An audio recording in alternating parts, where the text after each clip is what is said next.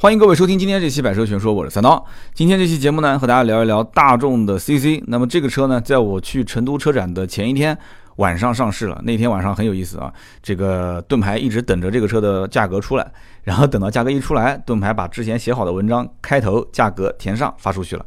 很多人还夸我们说：“哎呀，这个三刀你们团队怎么现在这个新闻啊，就是跟得那么紧啊，对吧？刚上市你们的文章就出来了。”所以呢，这个当天晚上给盾牌加了一个鸡腿啊。其实那天晚上他也是在外面跑了一天，然后回到公司就等着这个车上市，一直加班到晚上，好像应该八九点吧。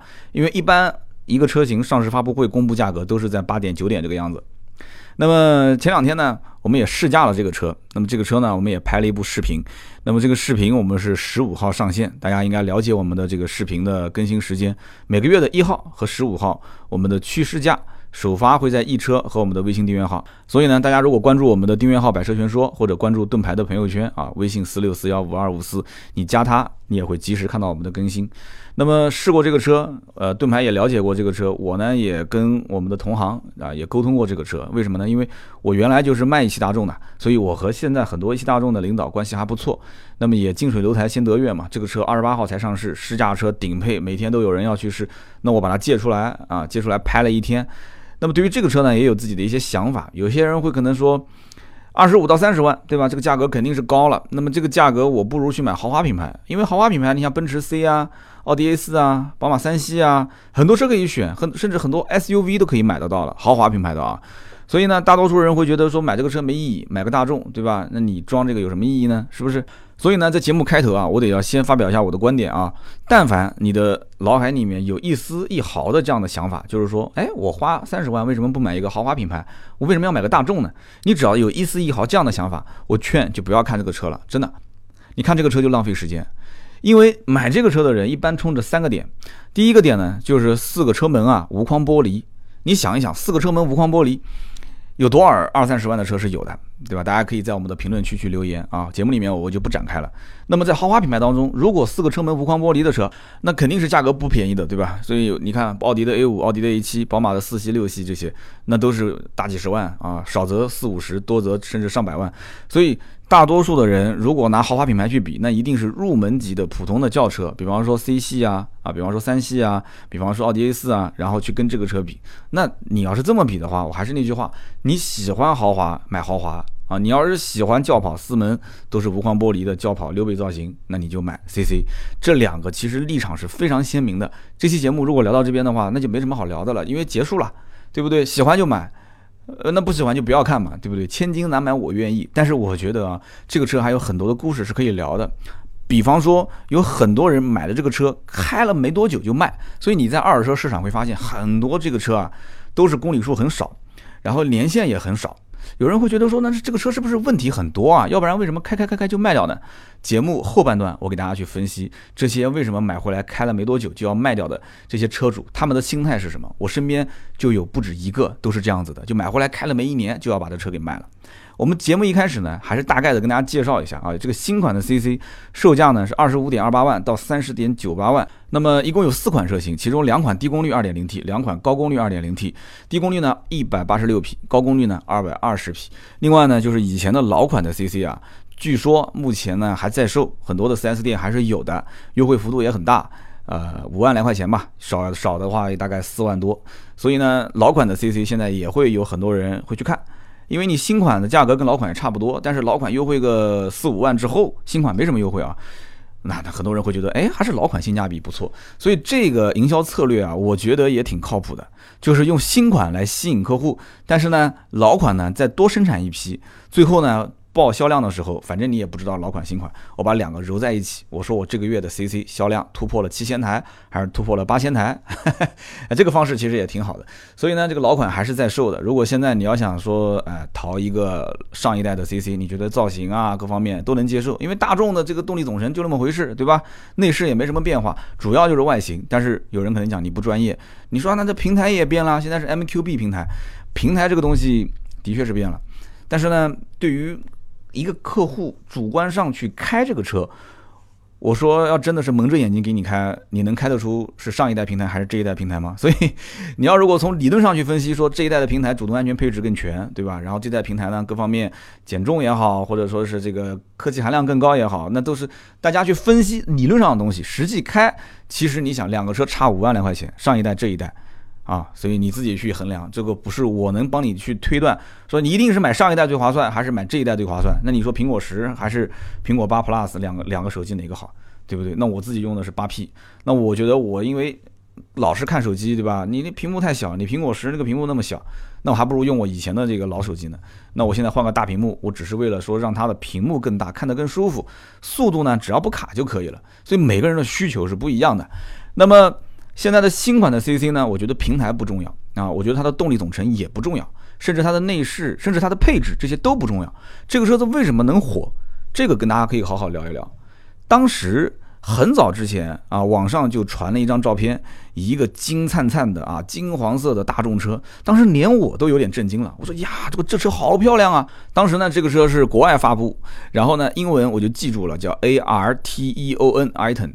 那么这个车，当时我就看了国外的一些媒体的报道，说，呃，大众的 CC 这个车呢停产，然后后面呢它的继承者就是这一款车型。那么这个车型将来的名字是不是以它命名？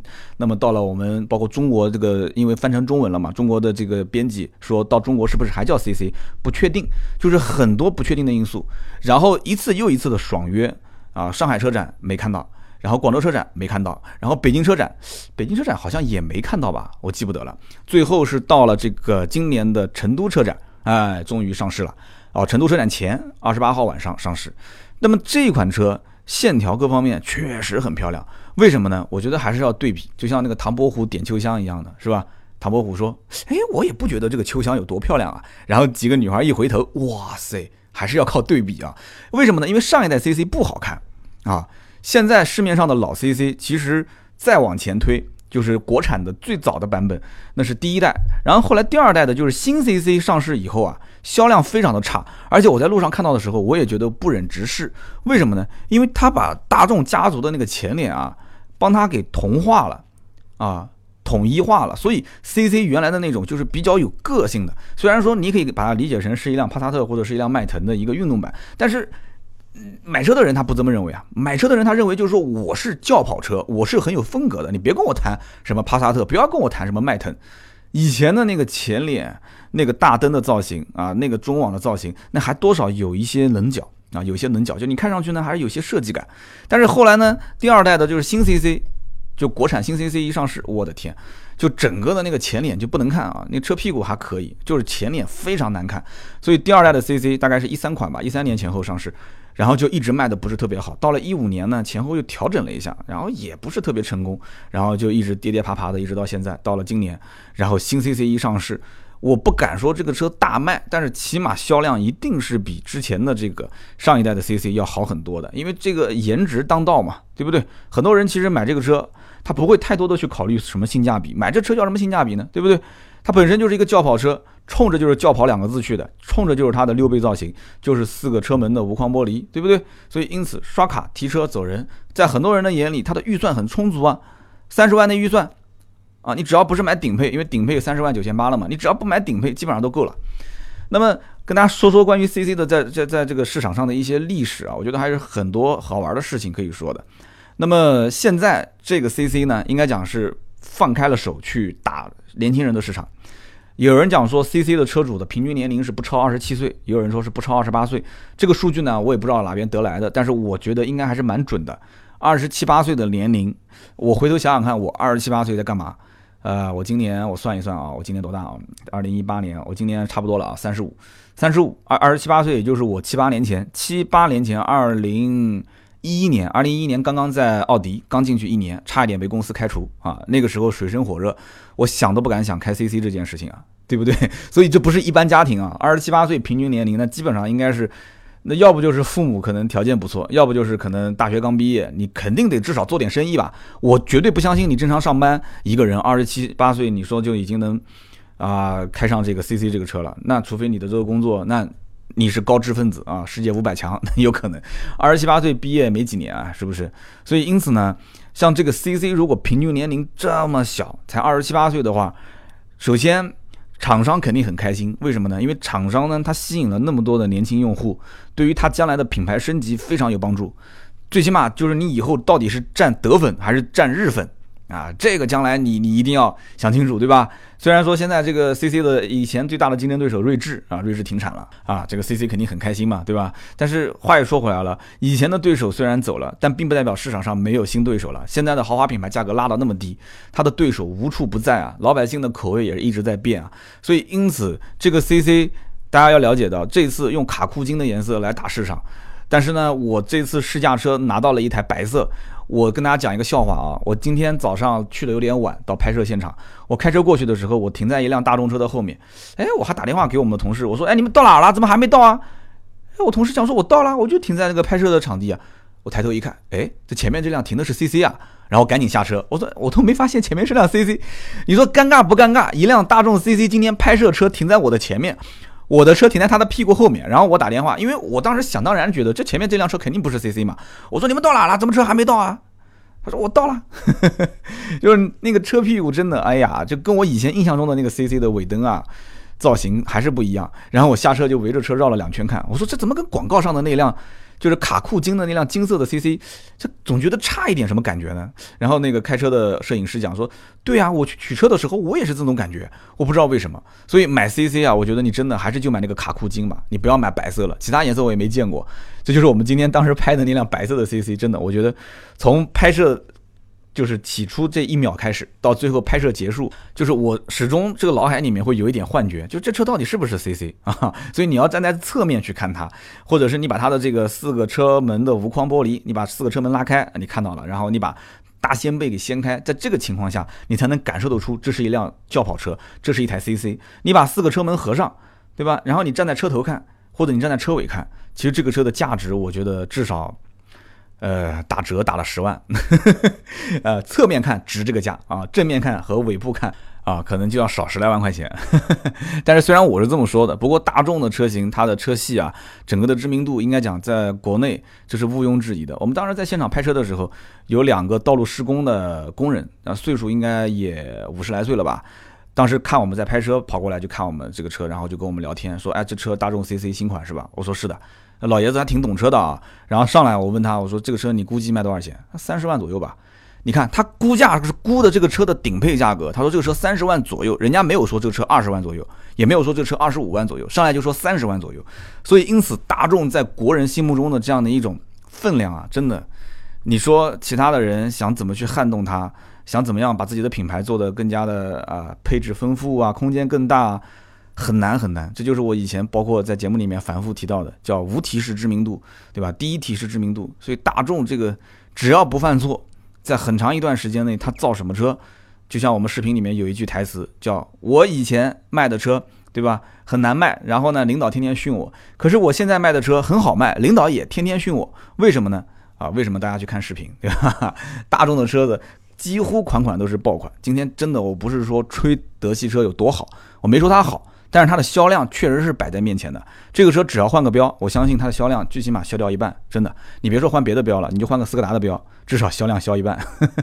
所以呢，这个车子呢，要说它的历史，呃，说它跟中国老百姓之间的一些关系，你应该才能了解到，就是它其实在中国是花了很长很长的时间，慢慢慢慢的培养起来了很多的一些用户。最早这个车呢，CC 是零八年在北京车展。亮过一次相，零八年，距今十年啊，十年前 CC 就已经亮过相了。那么当时是进口车，而且当时打的这个标叫做帕萨特 CC，哎，所以你看一听就知道了吧？就这个帕萨特 CC 啊，就德国人做事情也是比较这个死挨死板的，就是你完全可以在零八年就是去给中国人洗脑，就告诉你这就是一辆 CC。这是一辆跟任何车型都没有关系的车，但是呢，其实它在德国市场它就是叫帕萨特 CC，所以这是它的真实的身份。然后老外就把这个英文名称就带回来了。哎，中国人本来不知道这个车跟帕萨特有什么关系的，但是一看，哦，帕萨特 CC，我知道了。所以从那个时候起，很多稍微懂点车的人就知道这个车跟帕萨特跟迈腾之间的关系。那么到了零九年呢，呃，零九年五月份，这个车以进口车的形式在中国销售。那么它就开始改名叫做大众 CC，所以你可以看得出啊，大众研究中国市场，大众了解中国人不是最近两年的事情。零九年把帕萨特 CC 改成大众 CC，这里面是有战略性的意义的，对不对？你要如果叫帕萨特 CC，那对不起，那我什么都跟帕萨特去比，是不是？我什么都跟当年的帕萨特的这个老 B 六啊放在一起去比价格，去比配置，那这个就不对了。那你这个 CC 溢价能力太高了，你就卖的太贵了。而且你想，当时这个 CC 卖多少钱？大众 CC 三点六升 V 六的引擎啊。顺便提一句啊，当时的神车 R 三六，也就是那辆旅行车，那辆神车，也是这个引擎，三百匹马力的啊，三点六升 V 六引擎，而且这个车是四驱的版本啊，也是一样的，也是百公里加速五点几秒，这个车是五点六，我记得比那个 R 三六还要快，R 三六应该是五点八、五点九吧。所以呢，你要是光看它的数据，你会觉得这车哇塞，这绝对是神车。但是呢，你再看它的价格啊，五十点五万，五十三点六八万。那很多人就想了，就当年开这个车啥家庭啊，家里有矿啊？对，你说对了，当年很多买这个车的人，真的，我不敢说家里有矿，最起码很多人能买得起辉腾，真的，一点不夸张。可能到进口大众的 4S 店一看，说，哎，说这个辉腾没货啊，啊，没货，那算了，提辆 CC 吧，反正随便开开，带个布嘛。所以在那个年代啊，你真的无法想象，这个价位买奔驰、宝马、奥迪都没有任何问题了，往上够一够，甚至包括七系啊、A 八这些都没有问题了。所以因此。这个车在当年啊，其实卖的不多，但是呢很有风格，在路面上你也能看得见，就双边单出啊，三点六，然后你会觉得说你这个是不是车主自己贴的标啊？这个 CC 不就是个二点零 T 发动机，干嘛要贴个三点六啊？兄弟们不要误解，这车真的是三点六 V 六的引擎啊，你只要看它是双边单出的排气。然后你看它踩油门的时候那个声音，因为它自然吸气的声音跟涡轮肯定是不一样的嘛，对吧？你就知道了，这是一个五点六秒，也算是个神车了啊！你离它远一点。那么既然提到 R 三六了，我估计有一些兄弟们应该也兴奋了啊，说啊，过神车怎么样怎么样？很多的自媒体也喜欢拿这个车来说故事，来去做一些话题。R 三六呢，其实这个车在二手车市场，我跟大家提一句啊，这是一个非常非常适合挣钱的车，全国各地的行情差异非常大。主要就是在一二线城市，很多的一些小年轻，因为什么车都玩过了啊，想玩一些比较特别的。那 R 三六这个车绝对绝对够特别，为什么呢？几个关键词，首先绝版啊，你说它停产也好，但是人家喜欢用绝版两个字，因为只有经典才能匹配得上绝版啊，绝版没有了嘛，不进口了嘛，对吧？那么其次，这个车子跑得快。我刚刚也说了，三点六升的大排量的引擎，对吧？V 六引擎加上一个六速的湿式双离合，那你只要胆子有多大，你就使劲踩油门就行了。这个三点六升的引擎啊，你即使是速度到了一百公里每小时续航，你再给它油门，它那个提速说来就来，真的很爽啊！因为我们身边开着车的也很多。那么再接下来呢，就是这个车子，你能感觉得出，他是一个顾家的男人啊，他是一个可以载人又可以拉货的车，他又很低调。那么这个男人呢，又很懂车，又很有品位，所以你想，你买一辆 R 三六，对不对？你现在就算找到一些车况非常好的，呃，也就二十来万吧。有人讲说，我天啦，这车二十来万，我我二十来万，那我 CC 新款才才二十来万，我买这车我不是，这是头脑有问题了。那真的确实是的，那很多人都是有信仰的，对不对？二十小几、二十大几的行情都有，主要是看你的车况怎么样，对不对？所以因此，这个 R 三六啊，在市面上。只要是车况非常好，而且如果你还是那个比斯开蓝，就那个蓝颜色，啊，那基本上在一线城市的价格炒得非常高。但是在一些二三线、三四线，甚至五六七八线城市里面，如果有一辆这个 R 三六，那这个价格一般是卖不上来的啊。它基本上老板也就是拿这个车跟以前的这个什么进口迈腾啊，当年的老 B 六啊，然后做一个价格评估，那价格会估得非常非常的低。所以说这个车子呢，就一定是很多二手车商特别特别喜欢捡漏。啊，又特别喜欢用它来挣差价的一款车型，而且这个车商一定是玩性能车比较在圈内有名的人，因为大家都会找他去要这个车。那么他手上如果有准客户，手上有定金，那他什么价格都敢收。比方说，我左边谈了一个客户，只要车况好，我二十五万就愿意接。好，我收你一万块钱定金，那我右边你只要二十二万、二十三万、二十四万，我都敢收。那你知道很多 R 三六的车主想转手，他根本卖不到这个价，所以左边客户定金准，右边如果有。这个收车平台，那其实这个中间挣差价是非常爽的，但是关键问题是你能找到多少有这种情怀的人，又愿意高价收车呢？现在互联网平台又那么发达，是不是？很多人还是想又想装什么呢？又想玩儿，但是又想少花钱，又想车况好，又想公里数少啊，又想什么什么什么，反正就很多都是往好处想，最后就是少掏点钱。但是这个难度太高了，所以呢，现在倒差价肯定没有以前那么方便啊，那么轻易了。那么当年的这个 CC 三点六升的 V 六引擎四驱，而且带这个 DCC 动态自适应的底盘，真的配置非常的高。可是 CC 就没有像 R 三六那么的好卖，或者说在现在的二手车市场，同样的年限的 CC。就没有 R 三六那么的贵，那么的保值。为什么？其实很简单，是因为 CC 现在还是能买得到，这是其一。其二，CC 不代表这个车子很有品位、很低调、很懂车，它不过就是一辆轿跑，甚至于它被贴的标签就是更装啊那什么，对不对？甚至于就是你可能更不懂车啊，所以 C C 就没有那种腔调啊，就没有那种旅行车的腔调，没有那种旅行车买回来之后可以给你贴上很多特立独行的标签，因为这车看上去还是像一个普通的三厢轿车。所以大家想一想，从二零零九年开始，其实中国老百姓在路上已经开始认识到了有一款大众的轿跑叫做 C C，而且当年如果稍微了解一点，它还是一辆性能车，所以很多人对这个车的印象是从一个很高很高的神坛的这个位置开始。跟这个品牌之间，跟这个车型之间进行了联系，这是一个非常好的开始。这是很多的一些车企，很多的一些车型最想做的一个完美的开局。这个开局绝对是顺风局啊，绝对是顺风局。那么后来二零一零年的时候呢，这个车开始国产。那么国产当时用的就不是三点六的引擎了。那你开玩笑，你用这个三点六引擎谁买？就开始用一点八 T 啊，一开始只有一点八 T，然后后来有了二点零 T 跟三点零升。想把这个车的整个的格调再往上提一提，但是呢，其实路面上大多数买的还是以 1.8T 为主，因为这个车啊，在我看来，更多的还是以凹造型为主，就是好看就行了，对吧？配置大众的配置也就那么回事，我也不能追求太高。那么当时上市的价位呢，也跟现在差不多，就是二十五到三十万的区间。其实呢，二零一零年的这个 CC 上市。呃，我已经离开了一汽大众。如果我要在一汽大众再多待个一年左右的话，我可以迎接这个车的上市啊。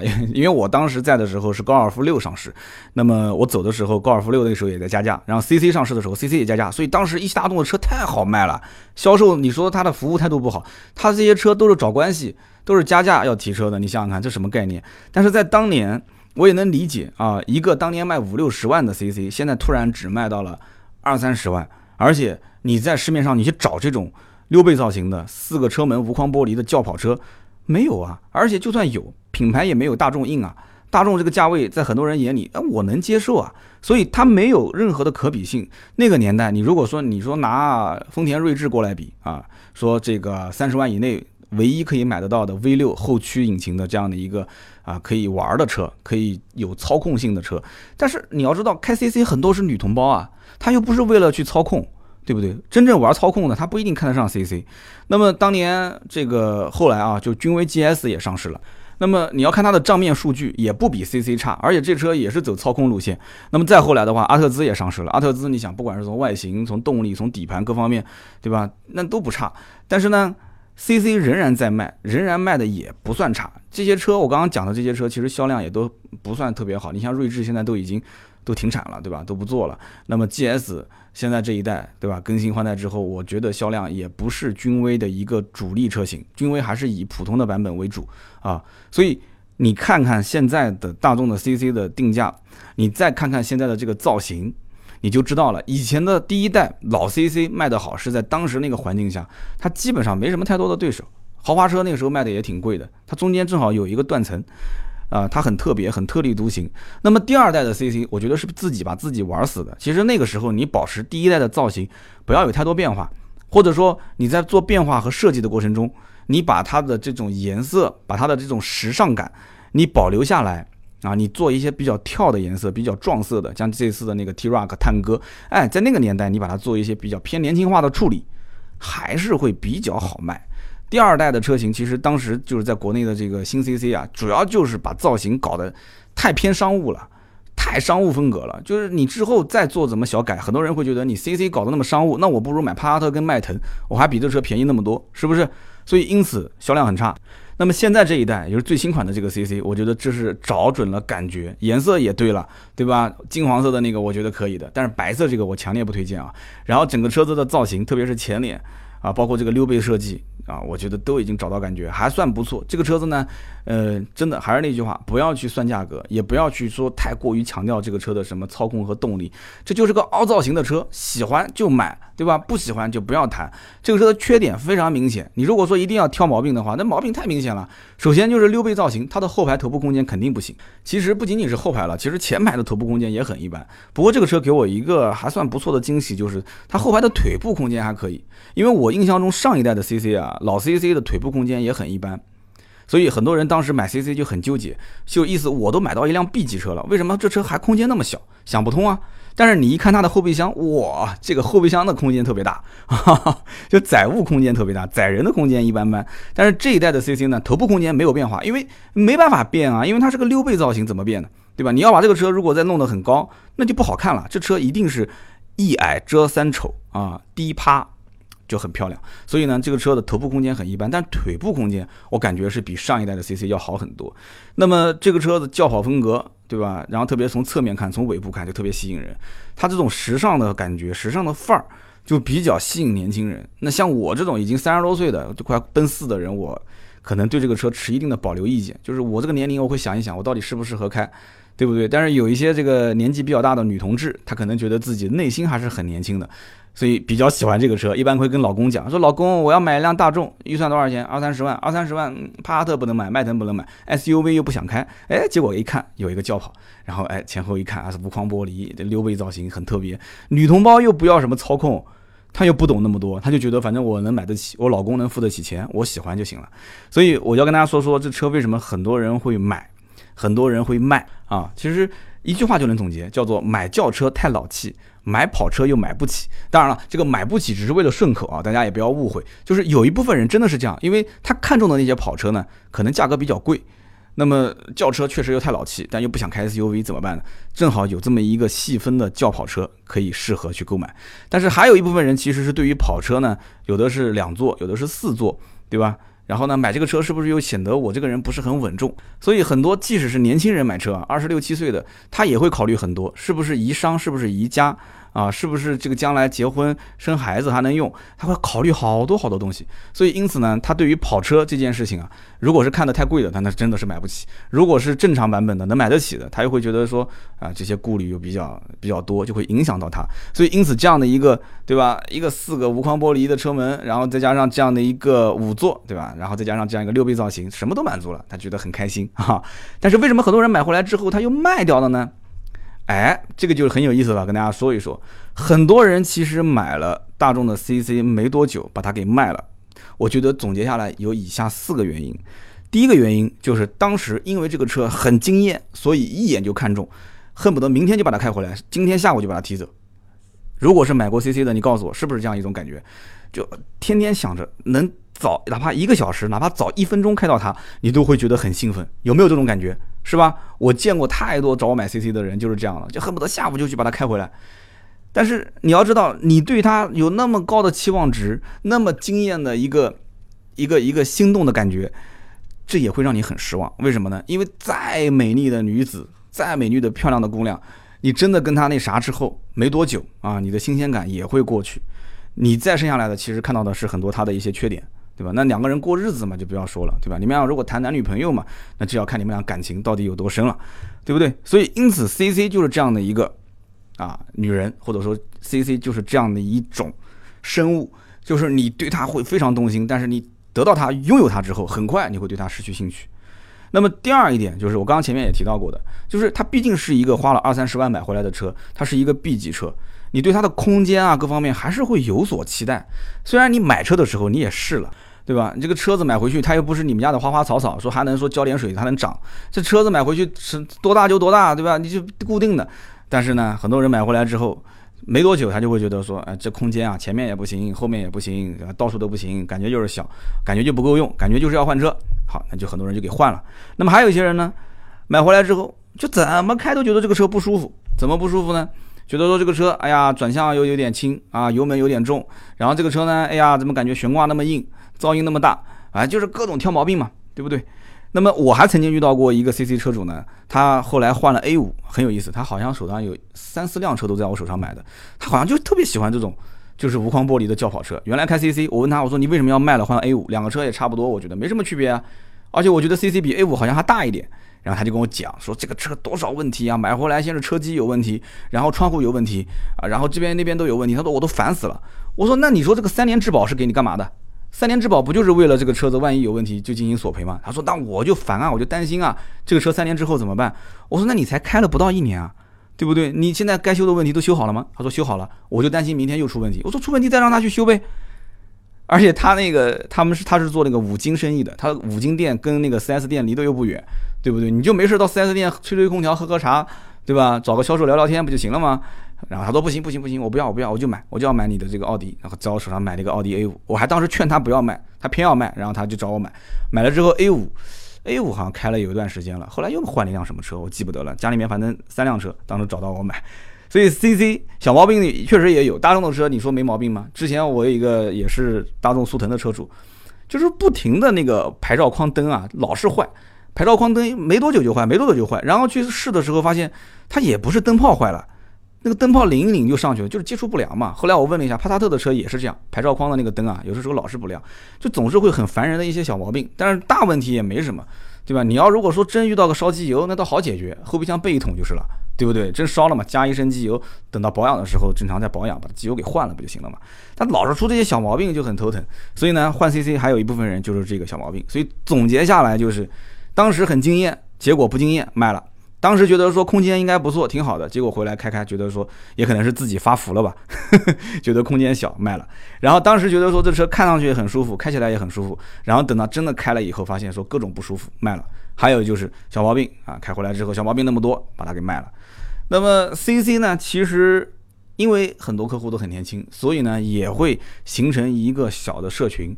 那么年轻人形成社群之后呢，大家也会开始研究啊，就怎么去改这个车。在网上其实 C C 的改装案例也是非常的多。基本上你去一些这种大众的改装论坛啊，很快你就会了解，就是你需要改哪些东西，因为它基本上这些改装清单。都是那些比较成熟的品牌啊，所以因此你去看一看，我这次会把一个改装清单列出来，然后找一张表格发给大家看一看。就是说，这是以前的上一代的 CC 有一个我觉得改的还不错的啊，不管是从外观上来看，还是从它的动力，从它的这个制动系统，还是从它的一些整个的强化，我觉得做的都还不错。那么大众的 CC 这样的一个社群，我觉得是偏年轻化的，主要呢还是有一些文化，有一些底蕴，有一些风格。啊，有一些你对于这种个性化的追求的这样的一些人，那么这些年轻人在一起玩这个车呢，呃，这个车的真正的意义，它才会体现出来。如果说还是那句话，二十五到三十万，你说我对豪华品牌更有那么一些感觉，我觉得开豪华品牌才是真正的那个装什么，那你就不要去看 CC，这个车不适合你啊，绝对不适合你。那么最后说说这个车子的我的一些对于未来的价格预期啊。因为上一代的老 CC 现在换代的价格也就是优惠大概在五万块钱左右，那么现在新款 CC 上市呢，目前也没什么太多的优惠，因为它这个产能也是需要有一个爬坡的过程，所以呢，经销商对这个车呢整个的库存没有太大的压力，所以暂时性的优惠是几乎没有啊。我们当时在视频里面是。等于做了一个桥段，因为我们的视频毕竟还有一个十来天才能上。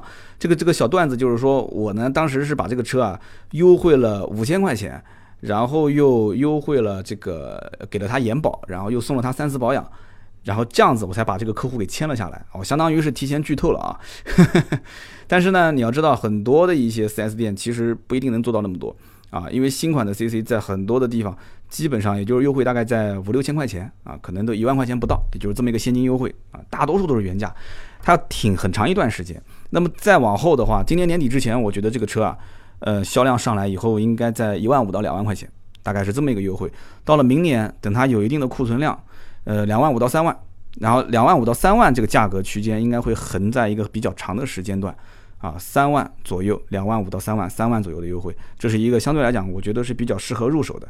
你说要指望这个车能优惠到什么四万五万，那就说明这个车马上又要换代了啊。那么这个车子最低配二十五点二八万的版本，我觉得是可以入手的，因为它的这个配置我觉得还行啊，还是算凹造型也好，日常开也好，舒适性的，包括这种外观件啊都还可以。比方说 LED 大灯，它这个车是标配的，二十五点二八万上是有的，然后无钥匙启动是有的。你以后带个小姑娘上车，你还得掏钥匙，那多没意思呢，对不对？但是它没有无钥匙进入啊，这个我觉得是一大败笔。这个车一定要给个无钥匙进入，因为你这是凹造型的车，你怎么能让我掏钥匙呢？对不对？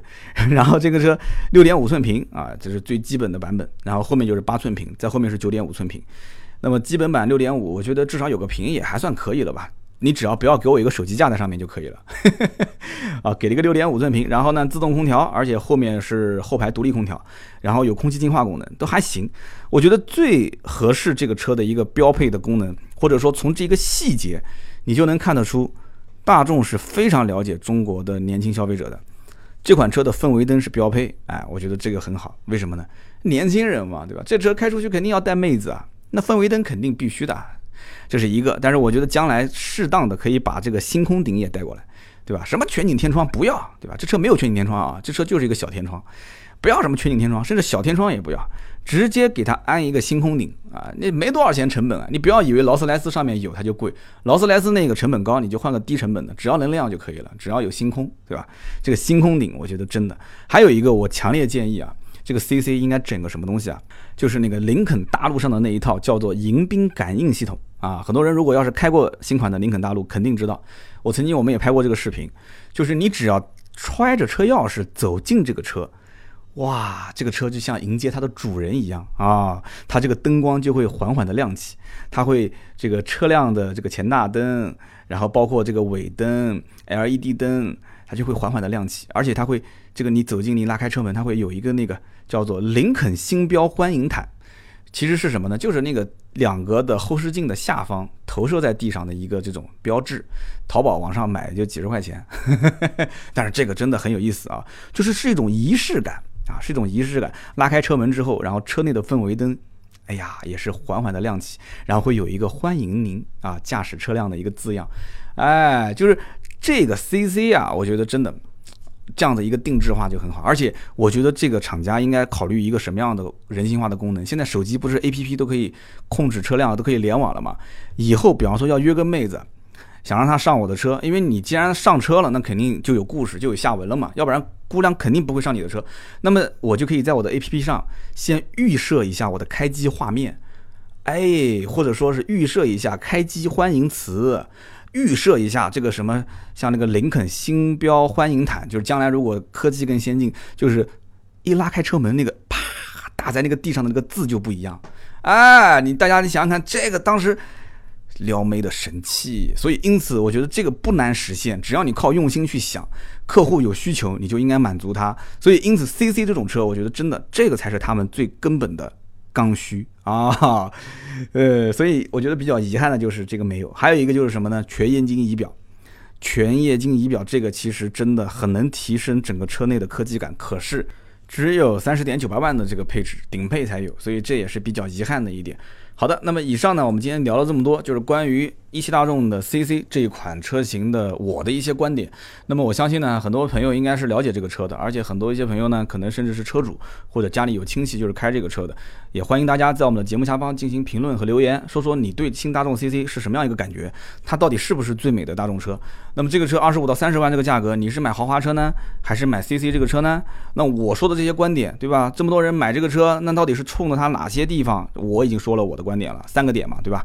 呃，四门无框玻璃，六倍造型，那再加上这个车的可能相对来讲动力啊各方面还算不错，但是呢，它的缺点也很明显，就是很多人买了就要卖，为什么呢？没那么好看，对吧？买回来之后就发现没那么好看，觉得空间比较小，觉得开起来不舒服，觉得小毛病比较多，大家畅所欲言，好不好？好的，今天这期节目我们就聊那么多，那么下面是关于上期节目的留言互动环节。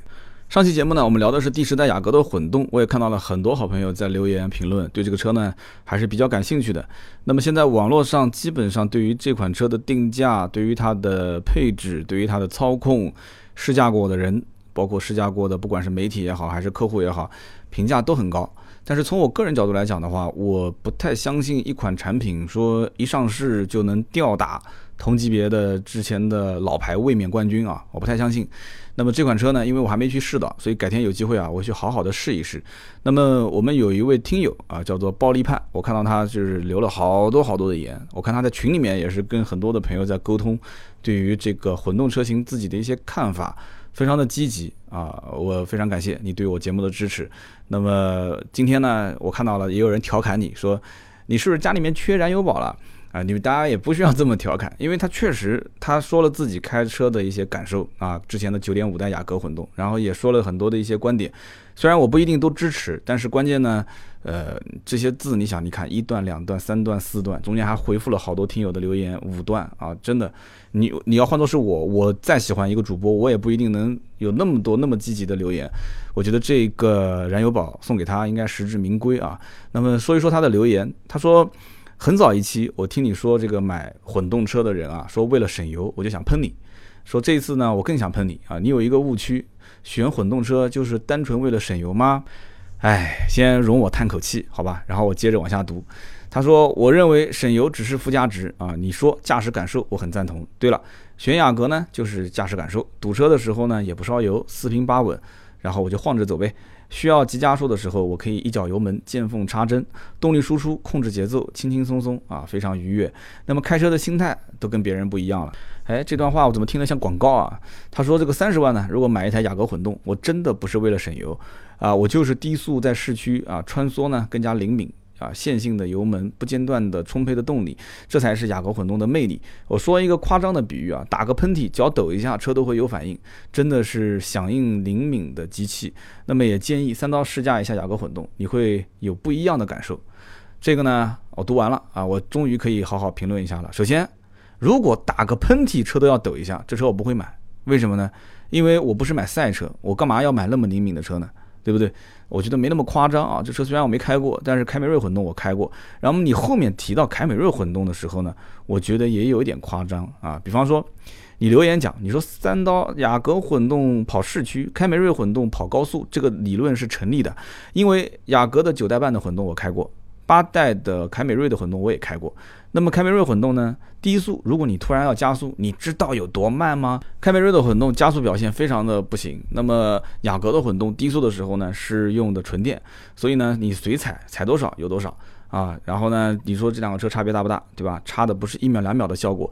雅阁一脚油门，这个加速都出去了，凯美瑞在旁边才刚刚拉起转速开始输出。我呢，确实没有开过雅阁混动，但是呢，凯美瑞混动对于我来讲啊，它的加速性能没有说那么差。但是呢，确实是有一点慢半拍，这是真的。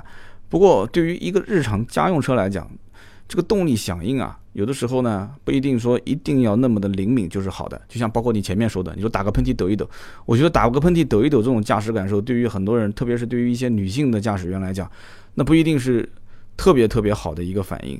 而一个车子真正的动力响应快和慢，或者说是它的动力的充沛不充沛，是在你当想要油门深踩或者是急加速的过程中，它的换挡的速度啊，它的动力的瞬间的输出没有迟滞，就真的是那种呼之即来的那种，那感觉是非常的不错的，就是跟你的所有的脑海里面，甚至手上脚上的动作，它都是连贯在一起的，这种感觉我觉得非常的好，人车合一。但是这两个混动车是不是都能做到呢？或者说你觉得凯美瑞？好像反应稍微慢一点，它做不到。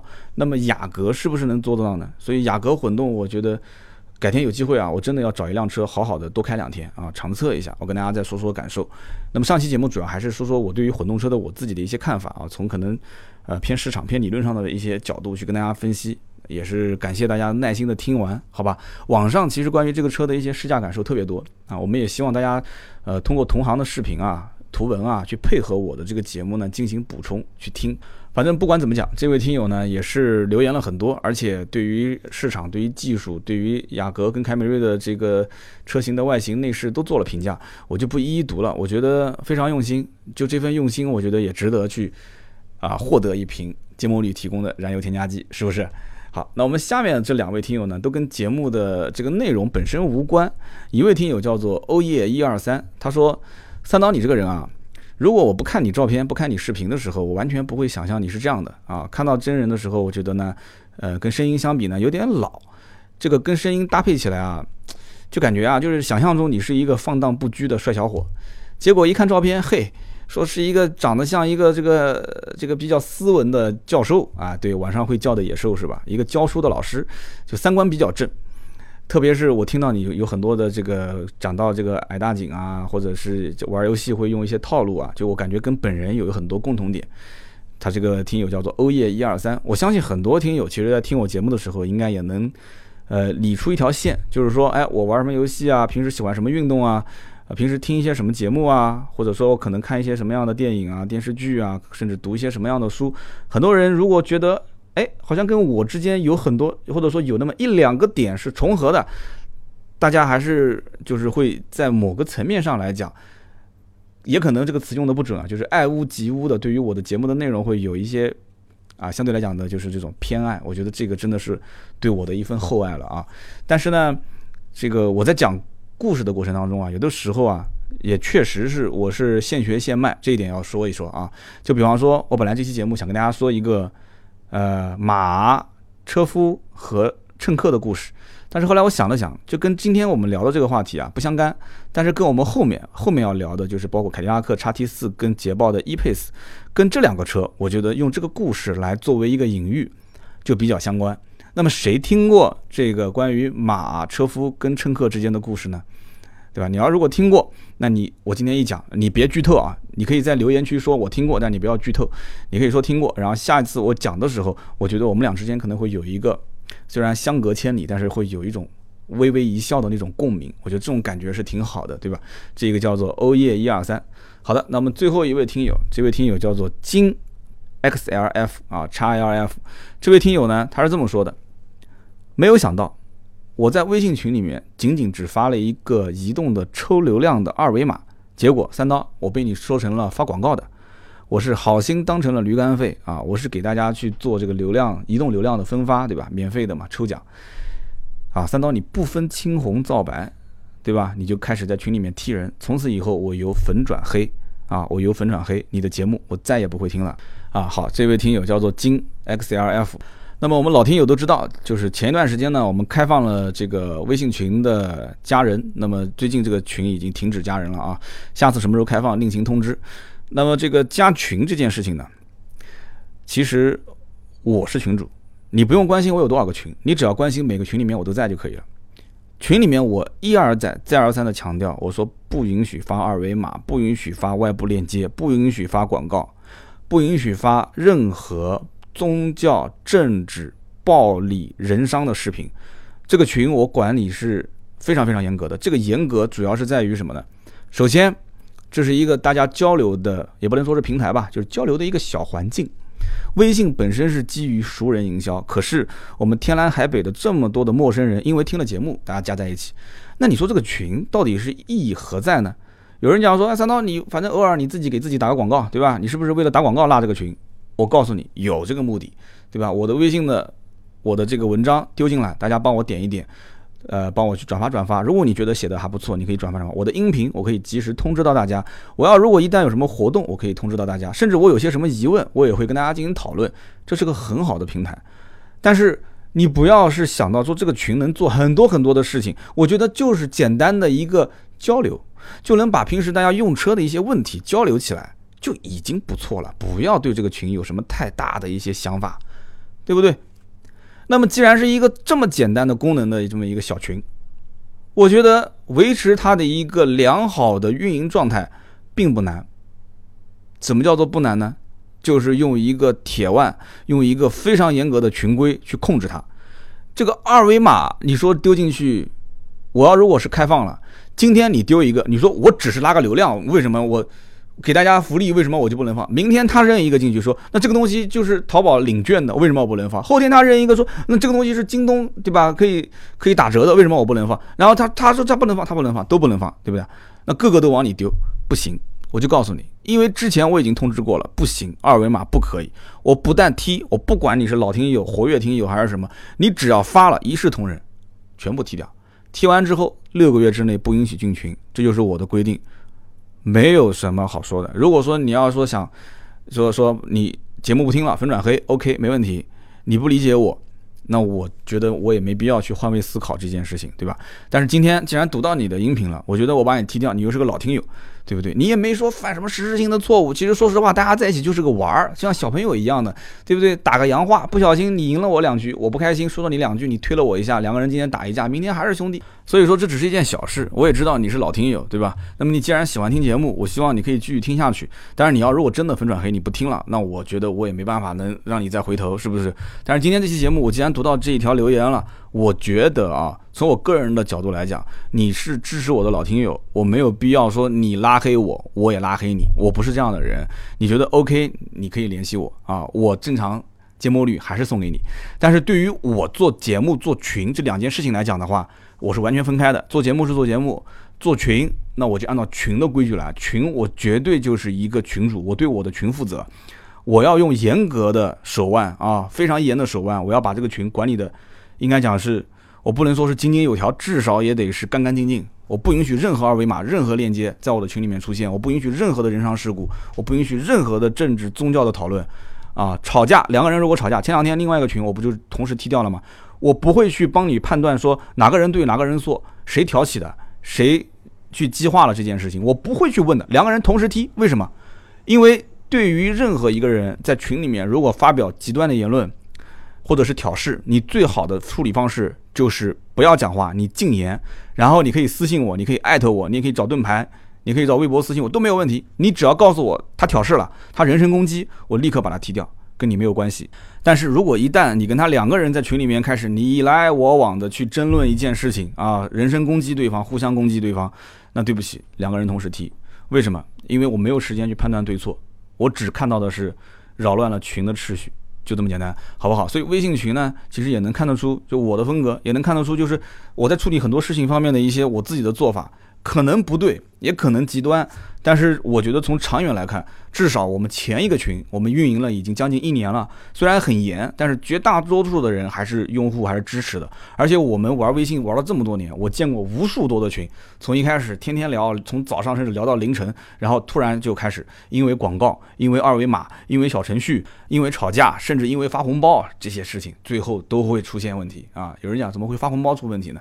发红包出问题的多了，好吧，不讲那么多了啊，就节目最后不聊那么多了。好的，以上就是今。天节目所有的内容啊，那么以上三位，反正念到名字的，你都可以私信我，点我的头像，把你的快递的信息发给我，我会赠送一瓶价值一百六十八元的芥末绿燃油添加剂。那么更多的以上内容，大家可以加我们的盾牌的微信四六四幺五二五四，加盾牌看他的朋友圈，每天晚上都会更新。好的，我们下期节目也就是下周三接着聊，拜拜。